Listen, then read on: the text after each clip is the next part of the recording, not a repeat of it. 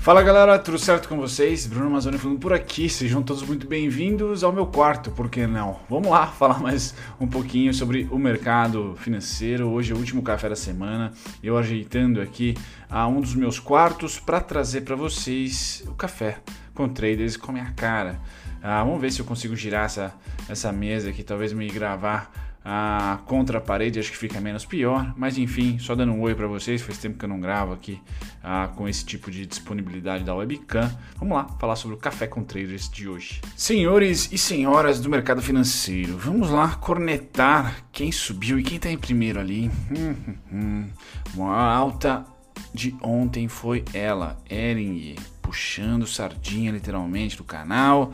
Ah, você que me perguntou semana, acho que foi semana passada, sobre a Enig, o que, que ela poderia a, nos, nos, fornecer de alegria. E eu falei que eu não vi a Ering no Black Friday abaixo de 20 reais. Bom, fato é que aqui em Jundiaí, pelo menos, o Black Friday começou essa semana. Acreditem se quiser ou não, tem um shopping que chama Maxi Shopping Jundiaí já está com 70% de desconto, tá? Não sei se o pessoal multiplica por 1.7 o preço normal e depois baixa 70%, a gente nunca sabe, é verdade, né? Mas tá nos outdoors, tá na rádio Dumont FM para quem escuta, não tem jeito, começou, tá? Bradescão, Azul, Santander e Itaú, ontem foi dia dos bancos e foi um dos primeiros dias da bolsa, da nova bolsa, vamos dizer assim, onde bancos sobem e a bolsa cai.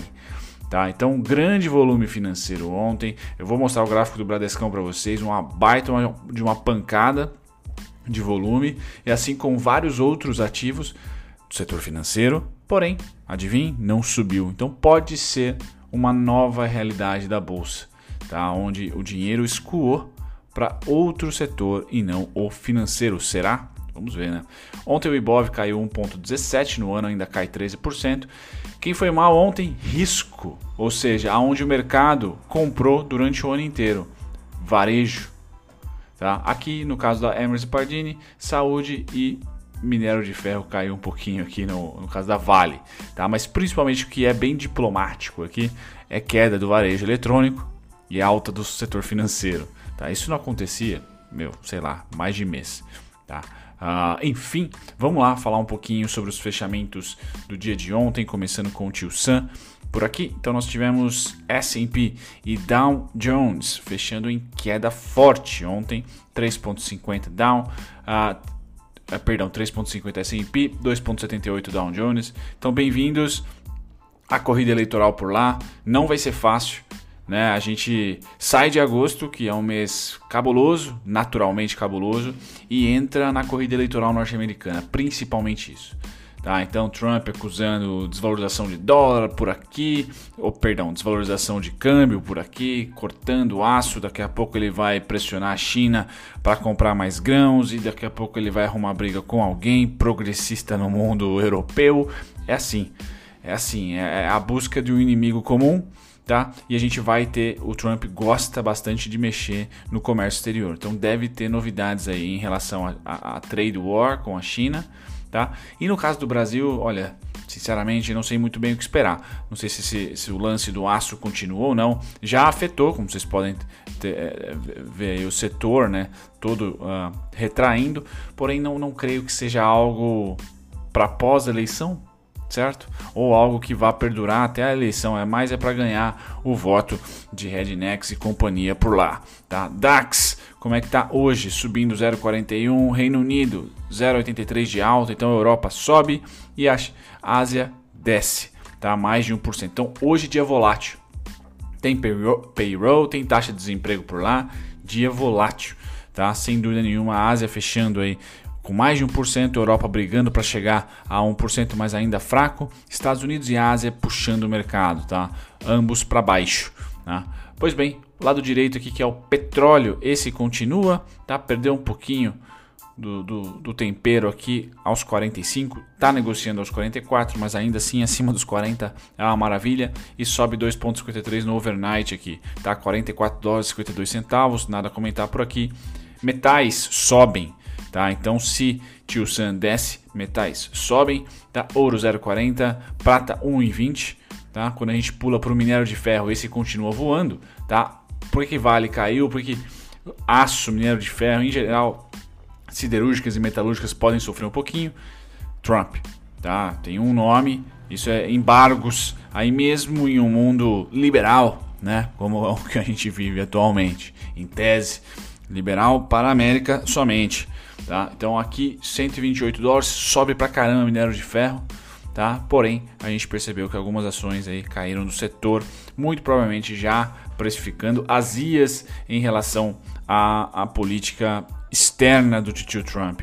Bom, passando dos metais, vamos para agrícola. Cafezão hoje neutro, né? 0,08, algodão cai bastante, 0,97. Então, ligados aqui na SLC, soja sobe 0,36, trigo sobe 0,45, açúcar cai forte, de novo aqui quase aos 11 centavos e milho, esse é o grande destaque de hoje, vai bem, tá? 1,41%, show do milharal por aqui, tá? Agora eu vou passar para vocês as commodities de proteína, dando um zoom, pessoal do celular, vamos lá. Falar sobre gado de engorda, hoje cai 0,79, tem gráfico novo do gado de engorda aqui para vocês verem. Gráfico não, né? Só para ter uma noção da precificação 2020. Futuros dos suínos sobe muito, então porquinhos se dando muito bem e encaram uma nova onda de compra. Provavelmente semana que vem temos que olhar o gráfico de novo, porque agora vamos lá para 70, será? Tá? Então porquinhos aqui finalmente nós passamos aí de maio até o atual momento, laterais entre, vocês me acompanharam aqui, 47, 53, pingou um pouquinho em 43, voltou, pingou um pouquinho em, em, em 50, voltou e agora realmente está a 60, tá? 60 mil aqui no mercado futuro, então sim, volta a tendência de alta. Tá? Futuro de gado em pé cai 0,53. Tá? O que eu quero trazer para vocês aqui é o Expresso Alimento, pessoal da XP Expert aí para quem tem, assina, tá? Ah, o, que, o mais legal é esse carinha aqui. É um gráfico rápido aqui no café para vocês terem noção do que representa 2020. Então aqui embaixo, eu acho que vocês conseguem enxergar, tomara que as minhas legendas aí não, não cubra, tá? Aqui embaixo, se eu colocar essa cor, vocês não vão conseguir ver. Tá? Estão os anos e preços em reais por arroba, tá certo? Olha só o que o laranjinha representa em preço. Tá? Esse aqui é 2020, muito acima de todo o primeiro semestre de, de 2019, 2018, 2017, 2016 e 2015. Bate pau a pau, vai, com o segundo semestre tá, de 2019. É o único, a única linha de precificação aqui que chega próxima do momento louco atual. Tá? Esse é o boi. Tá certo? É só para vocês terem uma noção do que é frigoríficos, qual é a oportunidade de frigoríficos desde, vamos dizer, colocar aqui, ó, novembro, novembro, setembro de 2019. É uns, isso aqui é abissal por uma entre aspas commodity. É uma subida de 90 graus, tá? E aí entramos no ano de 2020 muito laterais e aí de repente a gente pum, novo patamar, tendência de alta. E o legal é trazer 2015 até 2018 e o primeiro semestre de 2019 para vocês verem como o mercado estava xoxo, ou xoxo, equilibrado. Aqui é equilíbrio, ó. Oferta e demanda equilíbrio. Aí eu caio um pouquinho e volta para equilíbrio, tá? Então, quantas maritacas participam aqui com a gente? Cai, equilíbrio. De repente, segundo semestre, vamos marcar aqui quando que a gente começou, ó, setembro, Agosto, setembro começou. Bum, bum, bum. De repente, em novembro, abissal. Né? Abissal. Tiraram o peru do Natal e colocaram uma picanha. Impossível, né? De certa maneira, galera, só para trazer para vocês esse, uh, essa ótica do que representa o momento atual para você, JBS, para você, Marfrig, para você, Minerva. Tá? Nas alturas. Literalmente nas alturas. Tá? Eu não sei se eu consigo dar crédito para alguém aqui da XP ah, tem sim. Larissa Pérez, que é analista de bebidas e alimentos, para quem é, é, correntista XP e tudo mais. Agradeço vocês. E ela tem um, um, um blog simpático, chama Expresso Alimentos e Bebidas. Bacana.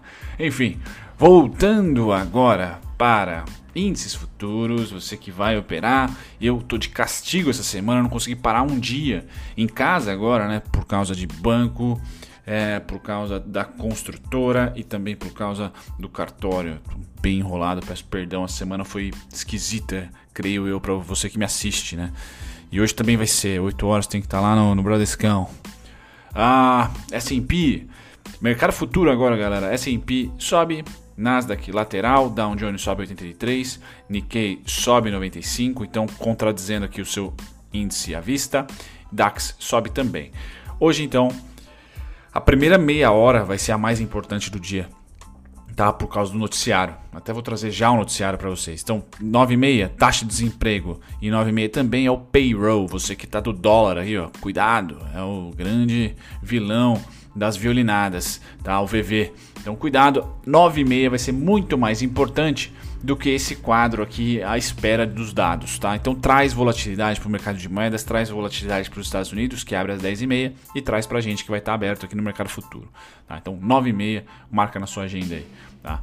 Bom, agora falando de DI, o que, nós temos aqui? DI, compra, compra dos brasileiros e compra dos gringos, então tendência ainda no DI, compra ontem também, tá? Pulamos para dólar, dólar já está super volátil como comentei com vocês, mas ainda compra, bem comprado os gringos, bem vendido os institucionais e ontem ambos venderam, só que o brasileiro vendeu muito mais, né? O gringo vendeu, é, aquela migué. Então percebam aqui que essa volatilidade trouxe uma baita oportunidade no preço, tá? Nos trades. Essa daqui, ó. Só essa escorregada aqui representou basicamente acho que três dias de venda já no dólar, dois ou três dias de venda. Então o fluxo é muito importante, ajuda no norte, tá?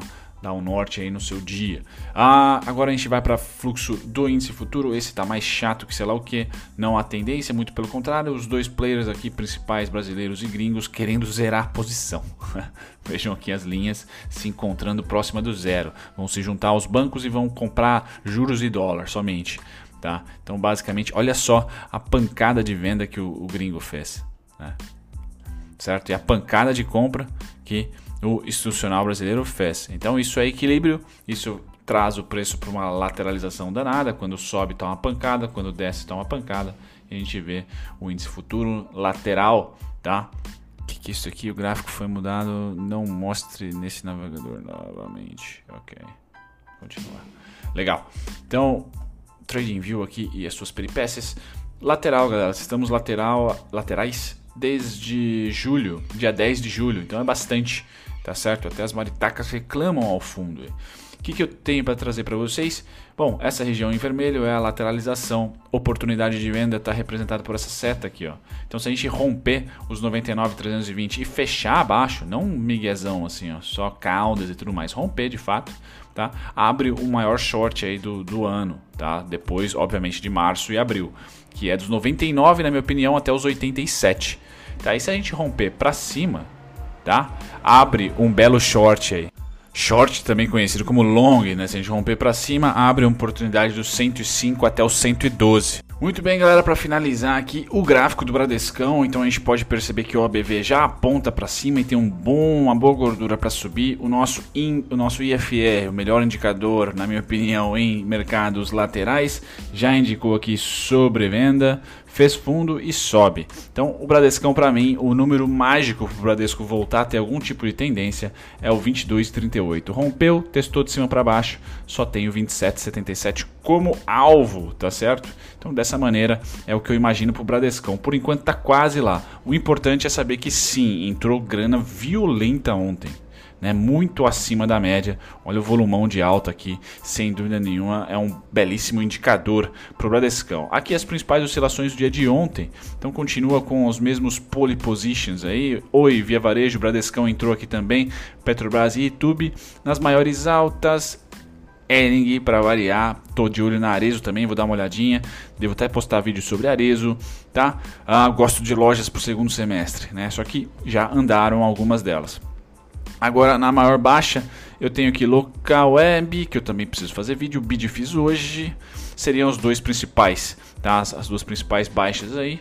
E no caso do calendário, payroll, galera, e o digníssimo desemprego dos Estados Unidos. Quanto que vai vir? Dois dígitos ou um dígito?